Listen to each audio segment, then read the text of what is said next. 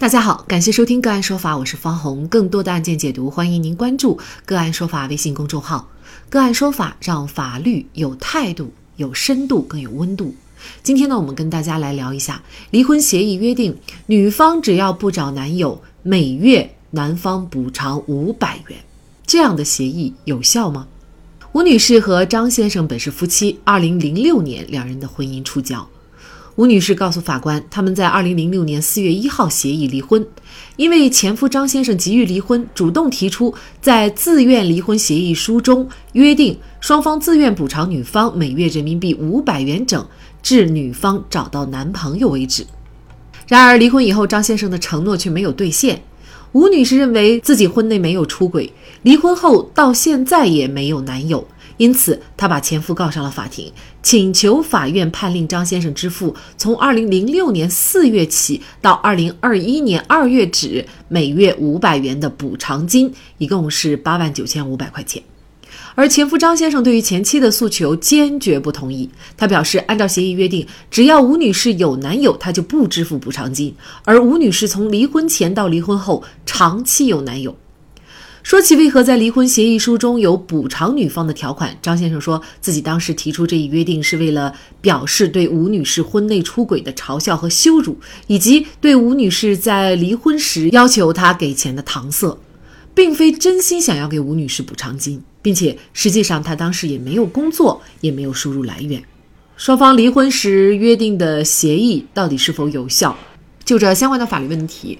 今天呢，我们就邀请北京前程律师事务所合伙人、婚姻家事专业律师苗丽丽和我们一起来聊一下。苗律师您好，哎，你好，大家好。嗯，好，非常感谢苗律师哈。呃，那么像在这个案件当中啊，就是男女双方呢，其实他们是已经签订了一个自愿离婚协议书的，而且呢，这个协议书当中已经约定明确了，就是男方自愿补偿女方每个月人民币是五百块钱，那么一直到女方找到男友为止。那么这种有着男女双方都呃自愿签字的条款。啊，是不是有效呢？因为我们知道有些时候，比如说像净身出户的一些条款，它有的时候是无效的，因为这个影响到了婚姻自由。那么，呃，像本案当中又是否这样的一个条款影响了恋爱自由，就是女方的恋爱自由有所限制，所以这样的条款就无效。那么您怎么看呢？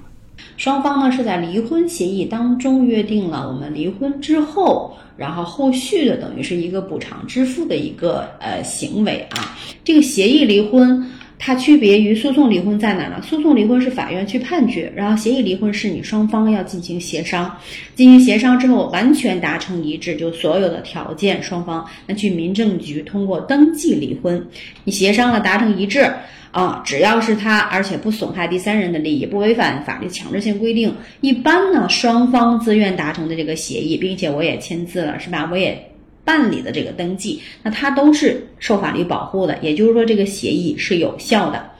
在吴女士和张先生这个案子当中呢，他们离婚的时候约定了，就张先生自愿每个月以后的话还会支付吴女士一个月五百块钱的这么一个补偿，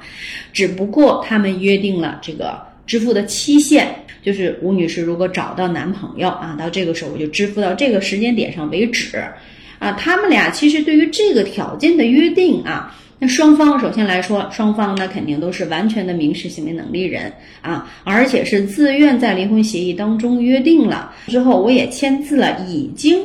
办理了这个离婚登记手续。那在这种情况下，这个约定是有效的。其实我们可以仔细看，他这个约定并没有限制女方的这个。恋爱自由，他并没有说吴女士你不能去谈恋爱，包括说你不能再婚。有的人可能会提出这种条件，那这种确实是限制了她的人身自由。只是说吴女士她找到男朋友是张先生停止支付补偿款的这么一个条件，你可以去谈恋爱，可以去找男朋友结婚没有问题。只不过出现了这个情况，我就不再支付你的补偿款了。这个协议，这个约定是有效的啊。我刚才就是在第一个问题当中也提到，就是比如说这个呃出轨净身的条款，呃，就是说一旦男方出轨，所有的财产都归女方。那像这样的条款又为什么是无效的呢？说到这就是离婚协议和你在这个不离婚的情况下，双方签订了一个净身出户协议，它可能有本质性的区别。夫妻呢，他跟其他人之间的关系不一样，就在于两个人在不离婚的情况下，财产是双方共有的，就是不分你多少还是我多少，就是我们俩是共同共有的这么一个状态啊。只有在离婚的情况下才去分割这个财产。但是呢，你想这个净身出户的这个协议。它就不一样了，这实际上是相当于剥夺了，就是说出轨那一方财产权，啊，因为本身他是有财产权，我在离婚的时候我是可以要求分割我那一部分财产的，这种很笼统的，就是说剥夺了他具体这个财产权利的这种约定，一般是无效的，但实际上呢，比如说。是不是说到这儿，大家可能就会想，那你说他出轨了，那对他一点惩罚都没有，对吧？让他出轨就出轨，他的后果是什么呢？实际上在实践当中，比如说一方真的是出轨也好，或者同居啊、重婚、家暴等等的这些，在法律上它有很明确的规定，它是属于婚姻过错，啊，一旦他出现了这些过错行为，在离婚的时候，那无过错的一方就可以要求，比如说出轨的这一方，他承担他的过错责任，啊，要求他少分财产。那这个具体的比例，比如说根据他的过错程度，是出轨的时间长短、频率，有的可能还出轨多次等等的，也就是说他的过错程度来去衡量。但是呢，就是说总要给他保留最基本的这个财产权利，他还是要有一部分的。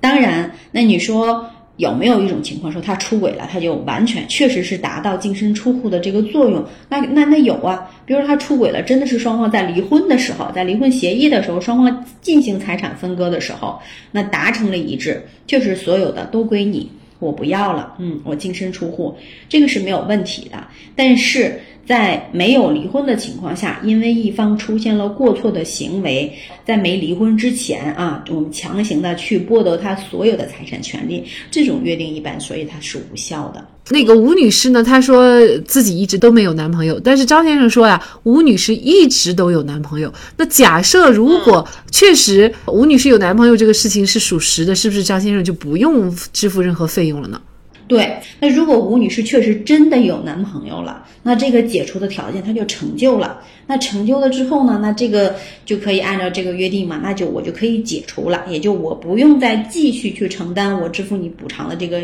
义务了。如果张先生能够证明确实是吴女士有男朋友了，那我就没有义务了，他这个义务也就相应的解除了。对于吴女士有没有男朋友来说，对于张先生他要不要付这个钱就是很重要。吴女士到底有没有男朋友，这个是不是需要张先生来举证证明呢？嗯，而这个证明是不是又很难举呢？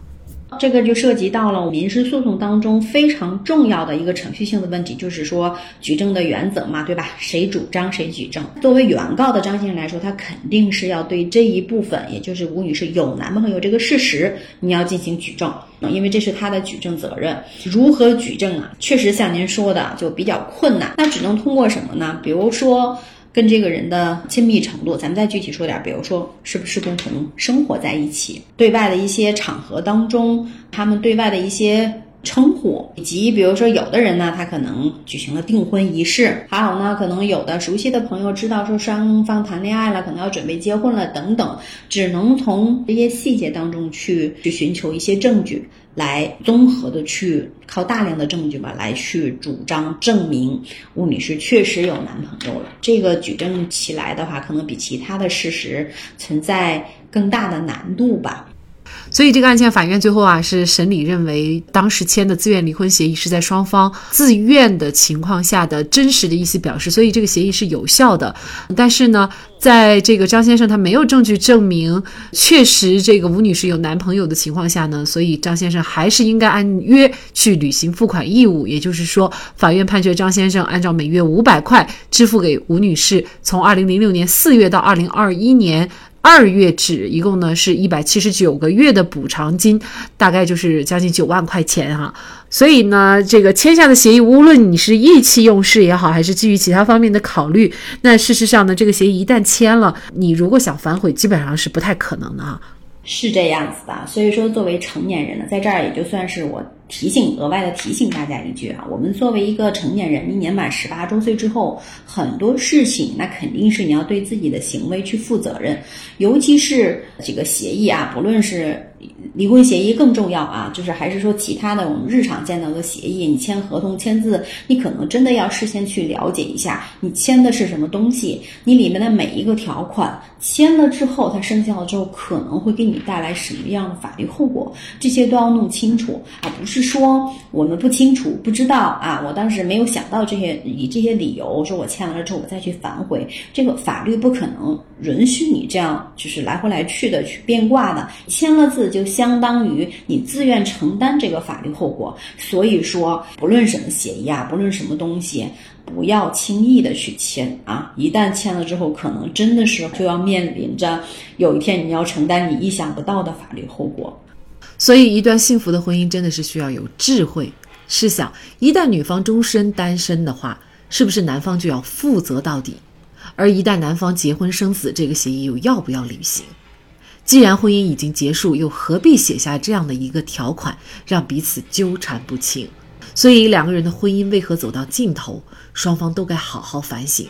否则，下一段婚姻会幸福吗？好，在这里再一次感谢北京前程律师事务所合伙人、婚姻家事专业律师苗丽丽。那更多的案件解读，欢迎大家关注我们“个案说法”的微信公众号。另外，您有一些法律问题需要咨询，都欢迎您添加幺五九七四八二七四六七这部手机号的微信号向我们进行咨询，我们会将您的问题转给我们专业资深的律师进行解答。好，感谢您的收听，我们下期节目再见。